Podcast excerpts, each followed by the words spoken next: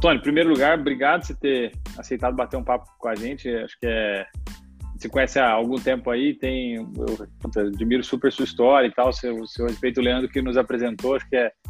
é e desde então a gente falou, poxa, os caras é, tem muito a agregar, tem muito a conversar. Eu acho que esse é um bate-papo vai fluir super bem em função disso. Assim. Então, queria começar te pedindo para você contar um pouco sua história, é, experiência que você tem com inovação, enfim, toda a sua trajetória aí até, até chegar no Gestão 4.0. legal, valeu, Léo. Obrigado pelo convite. É, obrigado ao pessoal aí da, da, da Minu.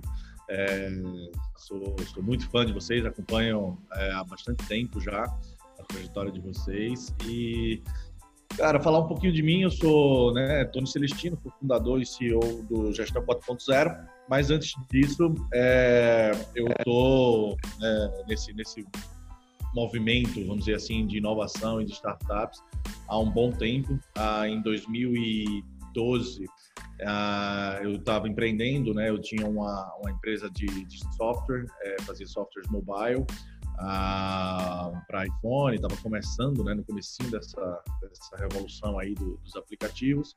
E aí eu estava estudando um pouco sobre inovação e como que funcionava toda essa questão startups também, era um termo quase desconhecido no Brasil.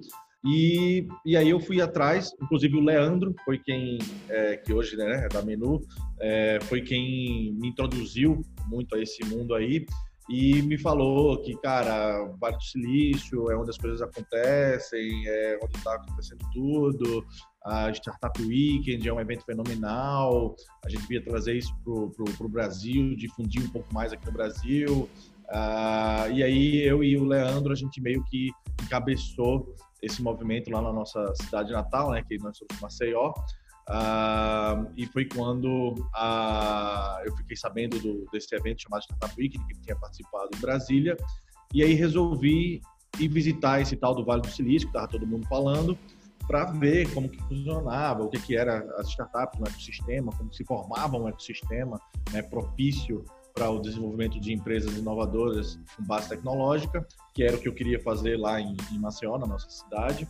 E, e foi quando eu passei, então, resolvi passar dois meses lá, é, né, morar um pouco lá para sentir mesmo a cultura. E voltei aqui para o Brasil, participei de, um, de, duas edições do, do Startup Weekend lá, ah, foi um, algo marcante na minha vida. Voltei para o Brasil e organizei um, é, uma edição dessa, desse evento, né, desse é, programa incrível de empreendedorismo é, lá em Maceió e foi um sucesso absoluto. Uh, e foi quando eu fui convidado para ser o country manager da, da, dessa iniciativa, né, do Startup Wicked, uh, aqui no Brasil. Eu relutei bastante, eu não queria, eu estava empreendendo, então, tipo, óbvio que eu não queria é, deixar de lado o meu, meu empreendimento para trabalhar para uma empresa, né? Mas aí é, eles acabaram me convencendo, me convencendo, né? Era uma empresa americana, no Brasil, ia ser o country manager, ia ter a liberdade é, de um CEO para trocar o um negócio e ia estar, tá, né, fazendo parte da, dessa revolução que estava acontecendo aqui no Brasil também. Então, acabei aceitando e é, isso foi em 2013, que foi quando eu assumi a, esse papel nessa iniciativa. Né? Ah, passado uns tempos, ah, o, assumi o Startup Grande no Brasil, aconteciam quatro edições por ano, quatro, cinco edições por ano, é, e conseguir levar o, essa iniciativa a ter mais de 150 edições é, por ano é, no Brasil, né? E, e, e para quem claro. não, não, não, conhece como funciona, é um evento que num final de semana as pessoas constroem hipóteses e modelos de negócio, enfim, se, se unem e tal. É legal explicar também um pouquinho como é que funciona, porque eu acho que é bem bacana, né? Exato, cara, é engraçado, porque é, é muito do que a gente hoje acaba fazendo, né, com o próprio System 4.0, né, de uma uma pegada bem diferente no sentido do tipo de empresa que está lá e tudo, é, e, do, e, do, momento das pessoas que participam, né, obviamente, mas tirando isso é muito parecido, né, a, a, o modelo. É, é, uma imersão, né, de, de final de semana, é, onde qualquer pessoa pode ir lá participar e a gente divide, é, a gente, a, a, gente que eu falo, o Startup Week, né, é, a gente fazia com que as pessoas trouxessem ideias de negócios digitais, disruptivos, exponenciais, né? É, que tivessem capacidade de ser é, negócios exponenciais. e é, todo mundo estava lá, em torno de 100 participantes, podiam dar ideias. As melhores ideias eram selecionadas, em torno de umas 10 a 20 dessas ideias, e, e a gente incentivava essas pessoas que tiveram essas ideias selecionadas a formarem equipes. Essas equipes eram formadas com perfil de pessoas criativas, pessoas de, de desenvolvimento, né, tecnologia e pessoas de negócio. Né? Basicamente falando, eram esses três perfis é, que a gente é, incentivava o pessoal a formar essas equipes. E é, com essas equipes a gente ia literalmente fazer uma simulação de como se elas estivessem criando um negócio. Então elas tinham que realmente criar um negócio, é, levantar as hipóteses, preencher canvas, é, fazer planejamento é, financeiro, comercial, desenvolvimento, desenvolver protótipos, levar para validação, tentar vender essas ideias e no final do, desse final de semana elas iam montar um pitch, uma apresentação para simular uma apresentação de uma banca de, de investidores. Né? Então era bem essa a ideia e assim, embora é uma, era uma iniciativa educacional, né? O objetivo era educar, era transmitir conhecimento, não era necessariamente que negócios reais é, acabassem surgindo, mas é, tivemos alguns cases muito interessantes aí de sucesso. Aqui no Brasil, notadamente, a Easy Taxi, que foi fundada pelo, pelo Thales Gomes no evento é, em 2013, no Rio de Janeiro, no Startup Weekend. É, então, assim, foi um, um, dos grandes momentos da minha vida poder estar à frente da gestão é, dessa iniciativa, né, do, do, do Startup Weekend. Né? E no meio desse, desse, dessa jornada, o Startup, o Startup Weekend acabou sendo adquirido uh, pela Techstars, que é uma das maiores aceleradoras né, e, e fundos de investimentos de startups do mundo. Já acredito que eles já passaram aí de mais de 1.500, talvez 2.000 startups que eles já investiram. É, algumas de grande sucesso, como SendGrid, Twilio e alguns outros. Até Uber, eles foram um dos investidores do Uber.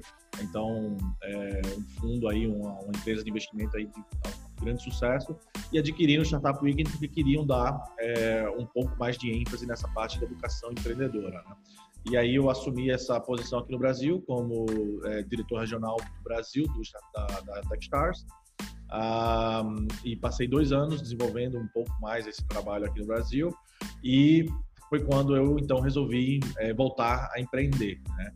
E aí eu saí uh, da, dessa experiência, tive aí algumas passagens como consultor em alguns, em alguns negócios, em alguns fundos de investimento, e no final das contas estava um dia ah, e a gente estava lá em casa um dia batendo papo e surgiu a ideia da gente fazer uma mentoria é, para pessoas que já estão num momento mais avançado das suas jornadas, dos seus negócios e para negócios até um pouco mais tradicionais do que os negócios digitais, né, do que as startups em si, e foi assim que surgiu a ideia do, do Gestão 4.0.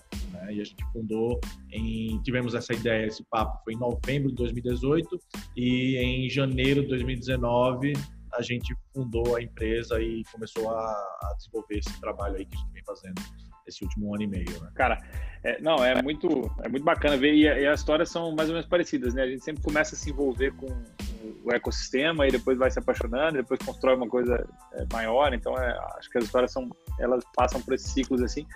É, falando um pouco ainda da, da época que estava na, na Techstars e, e, no, no Startup Weekend, é, como você avalia hoje o ecossistema de empreendedorismo no Brasil? Assim? Qual é a sua percepção? O que a gente faz de bom, o que a gente faz de ruim, o que a gente podia estar fazendo diferente? É, e para onde você acha que esse ecossistema está indo? Assim? Cara, eu acho que eu acho que a gente fez um excelente trabalho aí nos últimos anos, tá? Como eu falei, né? Eu estou nesse nesse movimento aí, nesse nesse ecossistema, tive um papel de liderança aí durante um bom tempo é, nessa, nessa difusão, vamos dizer assim, dessa cultura. É, e cara, eu fico. Hoje eu paro com né, um pouco de orgulho, até, vamos dizer assim. É, me sinto um pouco culpado, né, tenho minha participação nisso. É, mas acho que a gente conseguiu fazer um papel, um dos melhores do mundo, sem sombra de dúvidas, no sentido de desenvolver um ecossistema no Brasil considerando todos os desafios que a gente já sabe, já está cansado de saber, que é empreender no Brasil, né? Então, se a gente levar isso em conta, eu acho que a gente fez um trabalho aí, nota 10. É, como eu falei, né, em 2012, 2013, quando eu comecei a, a fazer parte dessa, dessa, dessa cultura aqui no Brasil, é, cara, tava, inovação era, era algo difícil de se falar no Brasil e era algo de acesso quase exclusivo a grandes empresas gigantescas que normalmente traziam tecnologias é, de fora aqui para o Brasil. Né? Tinham poucas empresas brasileiras realmente fazendo inovação é, e as que tinham normalmente eram empresas de indústria, que tinham capital, né, que tinham condições de estar é, realmente experimentando e fazendo inovação de verdade. É, e aí, com, com esse tempo, né, a gente foi desenvolvendo ecossistema de investimento, investidores anjos, a Anjos Brasil ajudou bastante lá no começo, é, outras instituições né, também começaram a, a ajudar essa, essa movimentação. E é, educação também foi extremamente importante. Aos poucos, eu lembro que na época, uns anos atrás, a, a Estácio é, começou a investir bastante, abriu um núcleo focado em startups, grandes empresas, a, a, própria Ambev começou a fazer. Eu fiz vários projetos quando eu estava no Startup Weekend. É, em parceria com a Ambev, com grandes empresas, é, para trazer mais inovação para dentro dessas grandes empresas. E aí, com o tempo, a, algumas crises vieram, algumas coisas. O mercado financeiro isso foi muito nítido, né? Teve uma crise aí, um momento desse na, na, no mercado financeiro que excelentes talentos começaram a sair né, do, do, dos bancos, dos grandes bancos, de grandes empresas e começaram a ficar disponíveis no mercado. E aí começaram a pensar, putz, o que é que eu vou fazer agora? E eh, normalmente eles tomavam dois caminhos. Ou eles iam eles mesmos fundar algum negócio, e a gente tem hoje várias startups né, promissoras aí, ou já bem-sucedidas, que quando você vai olhar quem é o founder, ele era um executivo normalmente de, de médio escalão de uma grande empresa, né? E se viu na oportunidade de começar a empreender. É, ou então ele se juntou a uma startup que já estava no começo, mas ainda no começo, né, um pouquinho mais de, de, corpo, de robustez, já tinha recebido alguma rodada de investimento, alguma coisa, e podia contratar aquele cara, obviamente, por um preço bem abaixo do preço normal dele, mas às vezes oferecendo alguma, alguma stock options, alguma coisa, e podia trazer esse cara para dentro e esse cara conseguia levar a empresa é, junto com o time fundador, né, para um próximo patamar. Então esse movimento começou a acontecer cada vez mais aqui no Brasil e acho que isso ajudou a gente a ter esse ecossistema que a gente tem hoje, né?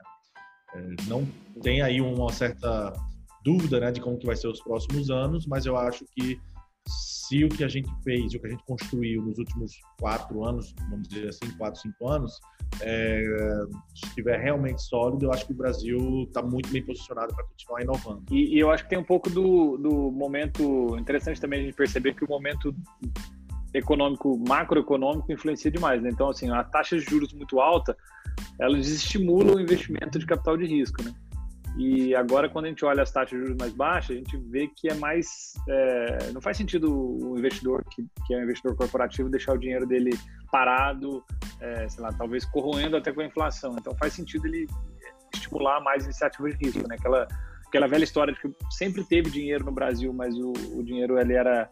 É, prioritariamente usado para é, investimentos seguros, que, enfim, com a taxa de juros super alta rendiam bons, bons dividendos ali é, agora ele provavelmente vai ser direcionado para investimentos de maior risco, né? Então acho que tem uma tendência também que macroeconômica pode influenciar positivo. Sem dúvida, eu acho, eu acho que assim quem realmente entende mostra e quem já acompanhava né, esse mercado da, de capital da, é, é, desse estilo de investimento, né, de investimento mais de risco, de venture capital, é, e de investimento anjo, já vinha percebendo que, independente da taxa de juros, era um excelente investimento quando bem feito, obviamente, né? Tá claro.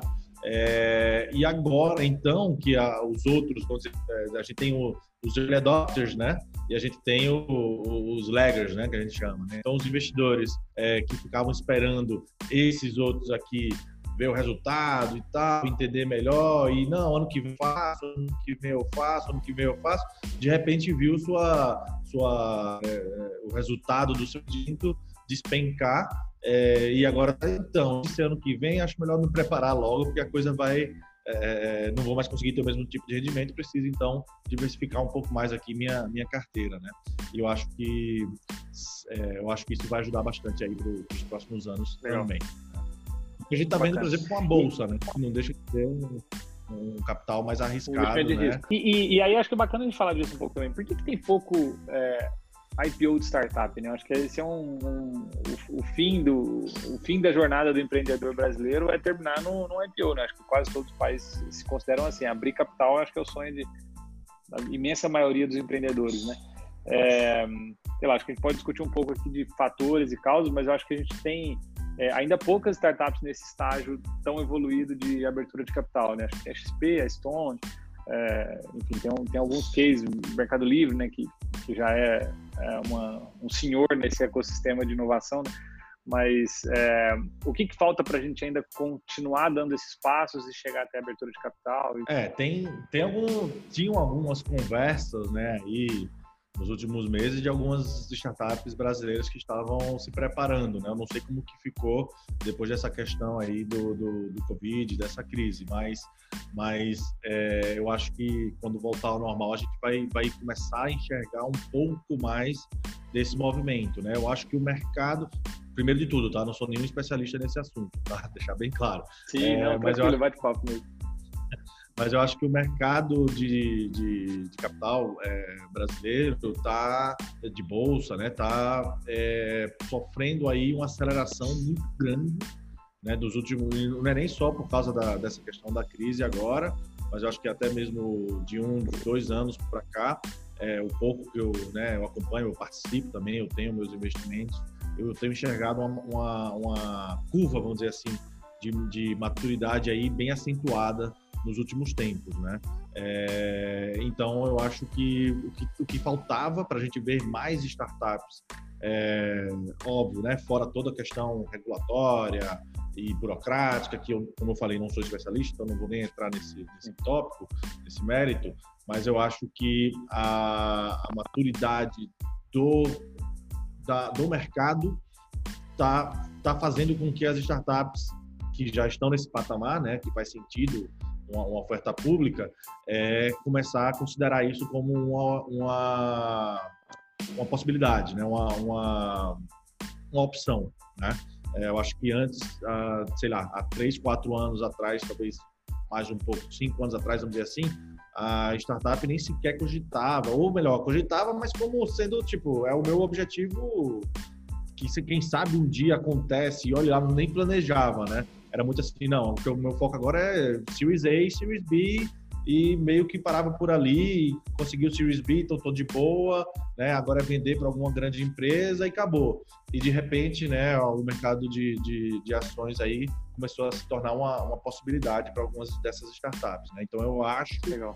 que nos próximos anos aí a gente vai ver algumas boas é, notícias Boa. aí nesse sentido também. E, e, é legal ter esses eventos de liquidez porque eles criam é, um ecossistema mais forte, né? Então, é, acho que um ponto interessante da gente perceber é que assim, o ecossistema de empreendedorismo do Vale do Silício ele é muito feito por ex-profissionais que estavam em startups que quando abriram capital tiveram liquidez e reinvestiram no ecossistema, né? Então, os maiores investidores das startups atuais são executivos de startups um pouco mais maduras, né? Então, é um ecossistema que se ajuda. Então, quanto mais é, ofertas públicas e liquidez para esses empreendedores, mais eles vão investir no próprio ecossistema, né? Eu faria isso, acho que você faria isso também. Então, as pessoas estão nesse ecossistema fariam isso, né? A diferença de para, né, ou de alguns outros vale, mas de alguns outros ecossistemas do Brasil é que os eventos de liquidez, é o que a gente estava falando, né? Os eventos de liquidez aqui, é, historicamente, a sua esmagadora maioria era uma venda da empresa para alguma outra empresa, né? É, e, e, isso gera liquidez, mas, mas normalmente deixa ela muito concentrada, né? Porque pô, uma startup ela tem, sei lá, 3, 4, 5 sócios, tem, sei lá, 5 a 10 investidores ali no, no, seu pool, e é isso. A partir do momento que você tem a cultura né, do mercado de ação, você começa a ter, porra, ou, ou os stock options também tem ajudado bastante nisso, né? Mas é, a partir do momento que tem mercado de ação, você tem pessoas aí que tem é, é, é você pulveriza mais, vamos dizer assim, né, os resultados do, do negócio, né, e acaba tornando cada vez mais, eh, criando, vamos dizer assim, cada vez mais pessoas interessadas. Em, putz, tive um resultado muito bom nesse aqui, cara, deixa eu investir mais nesse outro aqui, né, deixa eu, em vez de agora, eu trabalhei nesse, é, conseguir gerar tanto de resultado. Imagina agora que eu tenho liquidez, que eu tenho dinheiro, eu vou colocar em 10. Né? Vou ter uma, tive um grande resultado com uma, agora eu vou ter um resultado, uma participação menor, só que em vez de uma só, eu vou ter em 10. Né? E aí vai lá fazendo seu, seus investimentos. Né? É natural. Legal. Tony, agora é, caminhando para o Gestão 4.0, o quanto você, é, enfim, um pouco do que vocês estão fazendo hoje, como é que vocês entendem que esse, essa iniciativa ela ajuda o ecossistema? Eu fui aluno, então posso é, falar com conhecimento de causa, acho que é super bacana o, o projeto que vocês têm feito. Mas é, conta um pouco de, de, enfim, como que você se posiciona e o que, que vocês imaginam fazer com essa iniciativa nova aí, que eu acho que é, drive por educação, né? Mas eu acho que tem um, papel super importante no ecossistema empreendedor brasileiro também. Fantástico. Cara, é, o Gestão 4.0 é uma escola né, de educação executiva é, para empreendedores e gestores de alto impacto. É, a gente, quando fundou o Gestão 4.0, nossa ideia era transformar o modelo de gestão do, do gestor brasileiro. Né? A gente tem, ah, nitidamente, temos excelentes gestores no Brasil, ah, pois tem muito gestor brasileiro aí liderando empresas é, globais e empresas brasileiras pô, indo super bem, tá aí, né? Temos grandes nomes como o Fred Trajano, Guilherme Benchimol, é, putz, tem né, o pessoal aí da, da, da Ambev, então é, nomes de bons gestores não, não falta no Brasil. Porém, a, a nossa, é, a, podemos fazer um, um, paralelo, vamos dizer assim, com, com o esporte. Tá? É, da mesma forma que a gente tem bons gestores aqui no Brasil por uma questão de, de, de prática, de paixão, de que é, aquele gestor aprendeu na marra ou aprendeu através de família, saiu para estudar fora. É, a gente não tem uma tradição de criar aqui no Brasil né, gestores desse nível, dessa qualidade. Tá? Então, quando a gente criou gestão lá atrás, a gente observou isso e falou, cara, tá na hora do Brasil ter é, com todo respeito, né, às outras instituições que estão para aí, mas está na hora do Brasil ter uma cultura de formação de gestores inovadores de alto impacto, de alta capacidade, é, é, de alto desempenho aqui no Brasil mesmo. E não precisar aí passar seis meses, um ano lá nos Estados Unidos, na Europa, na Ásia, onde quer que seja, para poder depois voltar para o Brasil ter que adaptar tudo que aprendeu lá fora para a realidade brasileira, para depois então ver se faz sentido o que ele fez. Né? Então, o gestão surgiu muito dessa questão e a gente nós fizemos um, um estudo bem minucioso do, que é que as grandes é, empresas, grandes startups, é, empresas que, que têm é, esse foco em inovação é, fizeram nos últimos anos e que a gente consegue é, aplicar e adaptar no, nos negócios e no mercado brasileiro. Ah, trouxemos, obviamente, né, a experiência aí do, dos nossos dos meus sócios, né, do Thales Gomes à frente da EasyTax, à frente da Situ, do Bruno Nardon à frente da, da, da FIT, da Canu e da RAP, né, e do, e do Alfredo, né, do Alfredo Soares à frente aí da, da X-Tech da BTEX agora, é, e de várias outras iniciativas aí que ele participa também. E então a gente fez um, um estudo em cima disso, verificamos o que é que, que que a gente conseguia adaptar para o gestor brasileiro e começamos a, a, a, montar esse processo que a gente faz hoje, que é essa imersão e essa mentoria, né? Então, legal. acho que é... E assim, falando, eu participei, acho que tem um, um ponto legal que, assim, existe um fio condutor de, de raciocínio que quase que te dá uma caixa de ferramentas para você, na primeira semana que você volta, já conseguir aplicar, né? Então, acho que tem um, um ponto que é, é, sei lá, tem vários insights, por exemplo, NPS é uma coisa que vocês né, exaurem o tema, assim, quase que esgota o tema de NPS. É, growth também, né, dão abordo super bem e quase que esgota o tema. É, e eu acho que é legal dar essa caixa de ferramenta para o gestor, né? Então, não ser um, um conteúdo é, estritamente teórico, mas de, de, construir essa caixa de ferramenta. É, e aí minha pergunta uhum. vai direto nessa direção, assim o, o, essa caixa de ferramenta, ela, como é que vocês fazem para manter isso atualizado? Porque eu acho que o, o, processo ele vai ser um processo de constante transformação, né? Então, às vezes um, vai surgir uma teoria nova, vai surgir um, um, uma abordagem nova, enfim.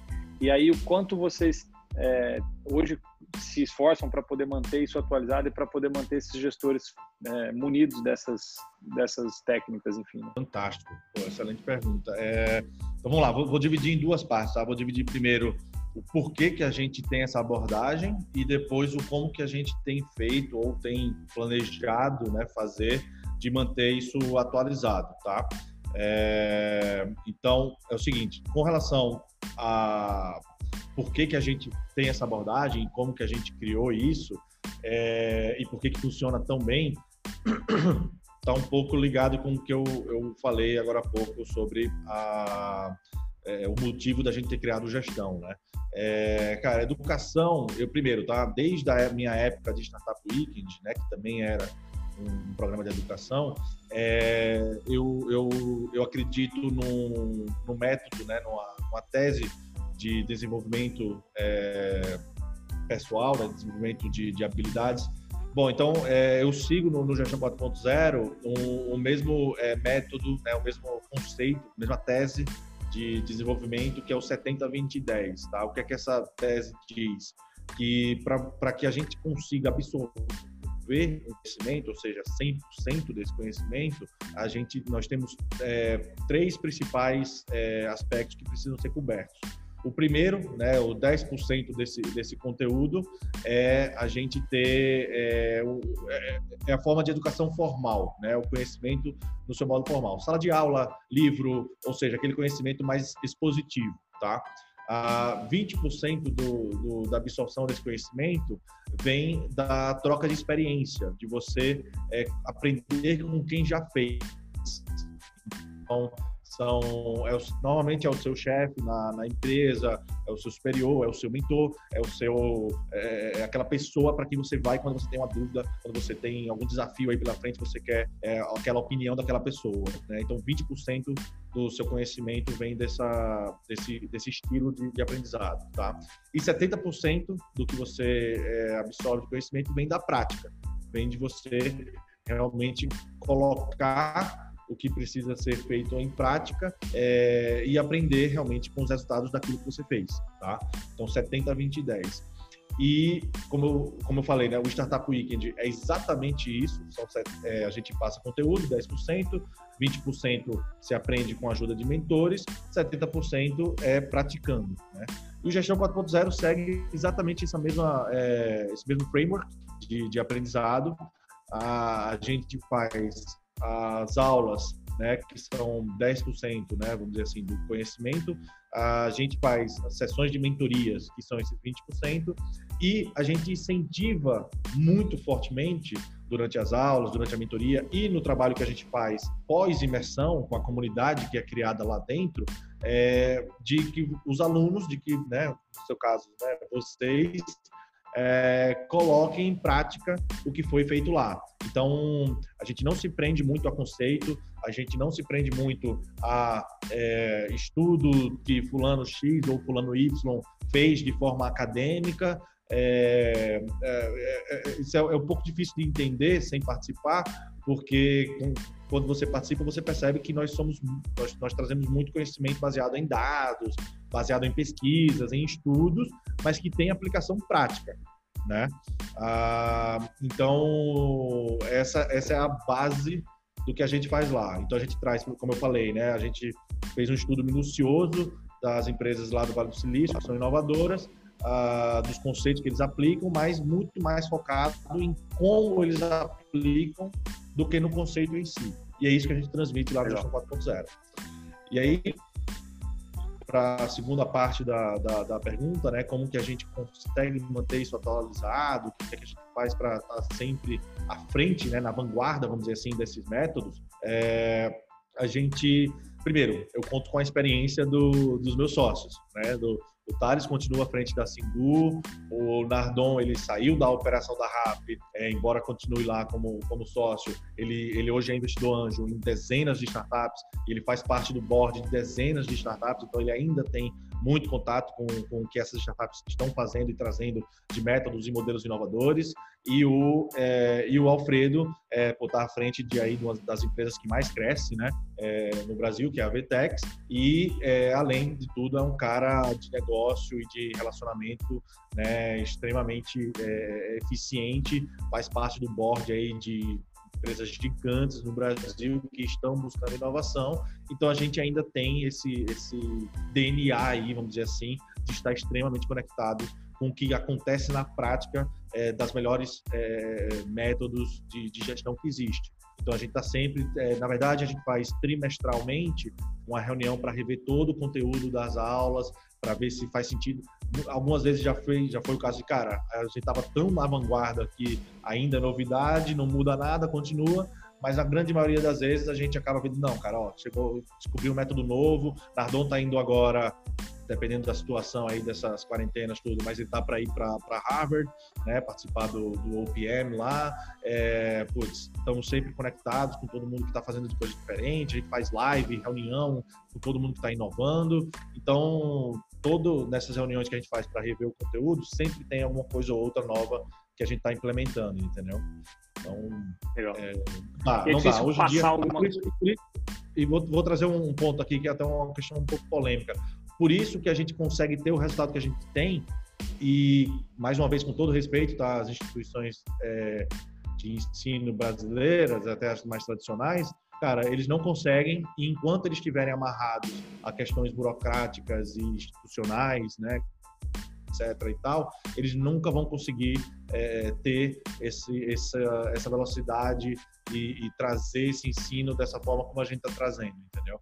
Porque, cara, se a gente de três em três meses a gente vê coisas que mudam completamente o que a gente está tá ensinando, está tá trazendo para o nosso público, é, imagina como que uma instituição de ensino tradicional vai fazer se ele só pode rever esse conteúdo uma vez por ano, tem que esperar a aprovação de fulano, de ciclano, de cinco camadas aí de, de, de né, dentro da sua estrutura de gestão e, e, por aí vai. Sim, não, perfeito. Eu, eu, eu, sou economista e a emenda do curso, quando eu fiz, ela era uma emenda de 26 anos atrás.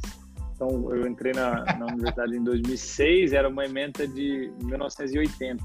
Então, assim, teoricamente, os economistas de 1980 ainda deveriam saber a mesma coisa em 2006. Né? Então, faz, nascido, né?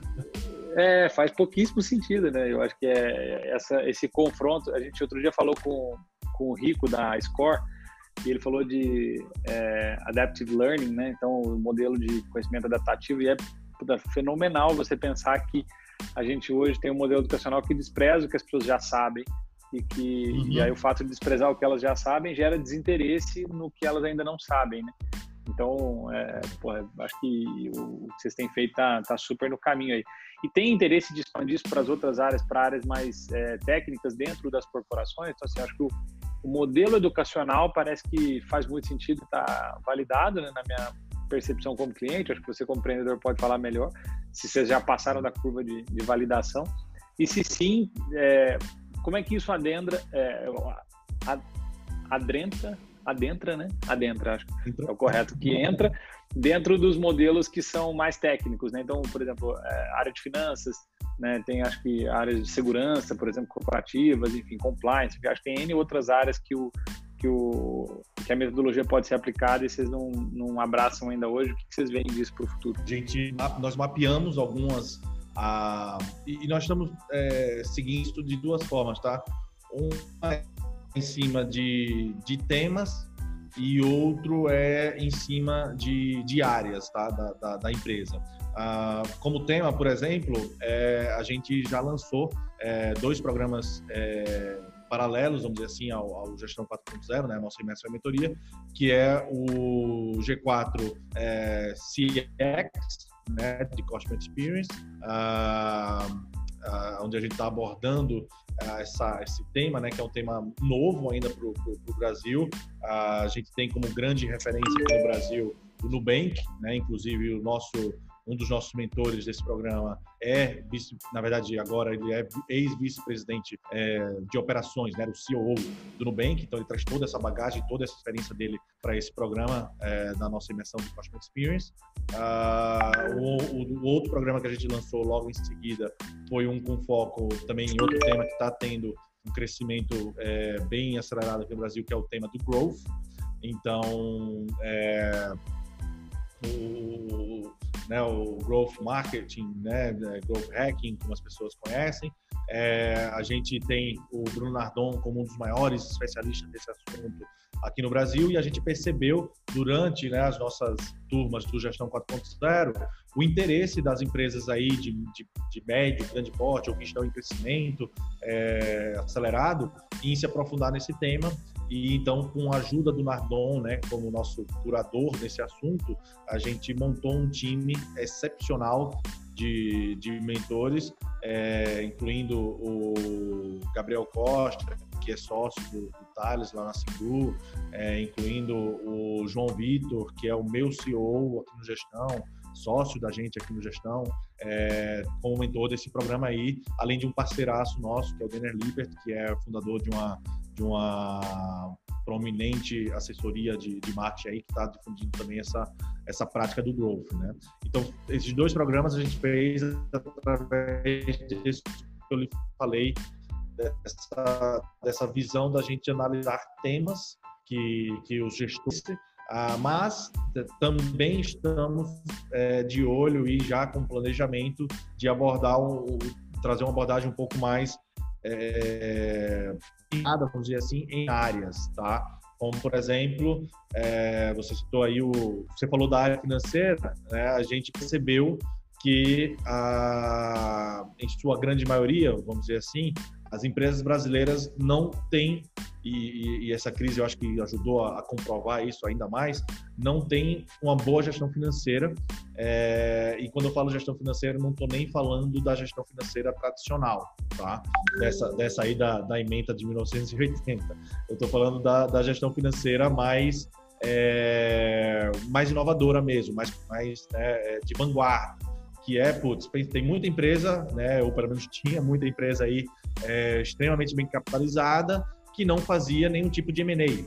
Então, cara, como que dá para fazer M&A de forma estratégica para ajudar é, a sua empresa a é, crescer, é, expandir canal, é, trazer inovação, é, trazer pessoas para o time, ah, então, a gente está olhando para a área financeira, de um, de um, isso é só um dos aspectos, tá? A gente está olhando para essa área financeira de uma, de uma forma um pouco mais inovadora e não ensinar ninguém aqui a fazer DRE, não é esse o foco, entendeu?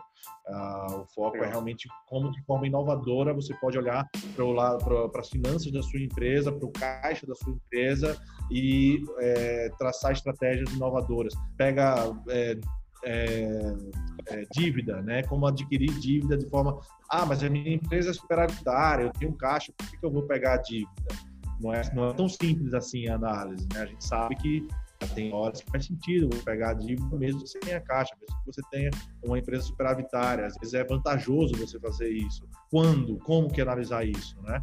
Então, esse é um, do, um dos próximos programas que a gente está estudando, avaliando e que devemos trazer aí é, para o mercado também. Ah, e um outro é, que a gente está para lançar, inclusive, é, em julho, é, agora desse, desse ano, é, voltado para a área mais comercial, para a área de vendas. A gente percebeu que está surgindo aí uma explosão dos métodos mais inovadores de vendas, é, só que muitas pessoas ainda estão, ainda têm uma dificuldade muito grande, principalmente na questão de formação do time, é, desenvolvimento de canais. Então a gente está explorando a, esse tópico aí também e vamos lançar, já está fechado, já temos os mentores confirmados é, e vamos lançar isso aí mês que vem é, nesse tema.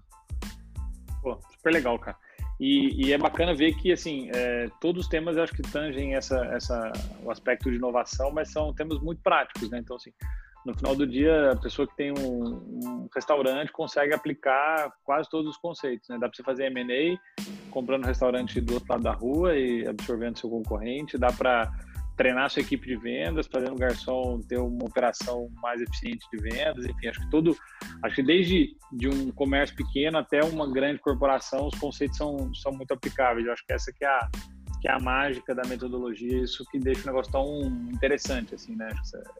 Muito, é de fato muito, muito prático, hoje, assim, muito replicável, né? Estou, né, estou aí os restaurantes, cara, a gente tem tido uma, uma procura enorme e